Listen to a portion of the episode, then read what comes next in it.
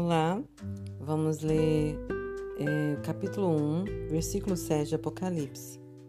Está escrito assim: Eis que vem com as nuvens, e todo olho verá, até quantos o traspassaram. E todas as tribos da terra se lamentarão sobre ele. Certamente. Amém.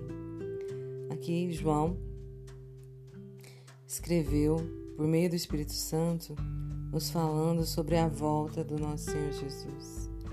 E nos mostra que será um momento muito grandioso. Ele virá com as nuvens e todo olho o verá. Todo olho, sem exceção. Né? Mesmo os que não creem, mesmo os que creem mais ou menos, né?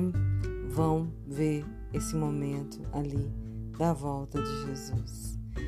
E tem uma parte muito forte nesse versículo que diz assim: E todas as tribos da terra se lamentarão sobre ele.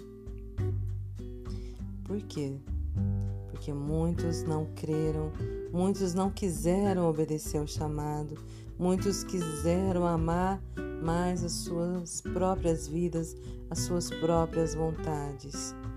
E diante do grande eu sou, diante desse momento ali do retorno do Senhor para buscar a sua igreja, o seu povo escolhido, o seu povo obediente ao seu chamado, eles vão estar ali vendo realmente o desperdício né, que tiveram em não obedecer, em não agradar ao chamado de Deus para suas vidas. E no Evangelho de Mateus, capítulo 24, Versículo 31 diz assim: E ele enviará os seus anjos com grande clangor de trombeta, os quais reunirão os seus escolhidos dos quatro ventos, de uma a outra extremidade dos céus. Pensa, que glória, que maravilha será né, estarmos ali diante do Senhor né, nesse momento da sua volta, podendo vê-lo, podendo realmente estar agradando ao coração dele diante da nossa obediência, diante da nossa preparação para esse momento. Então hoje, hoje é o dia que o Senhor nos chama. Ainda há tempo de nos prepararmos totalmente.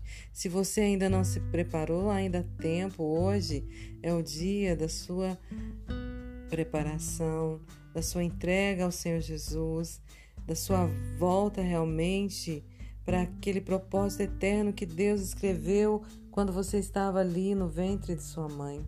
Então não perca tempo, não venha a ser como esses que vão estar ali pranteando diante da volta do Senhor por não terem crido, por não terem se entregado a Ele.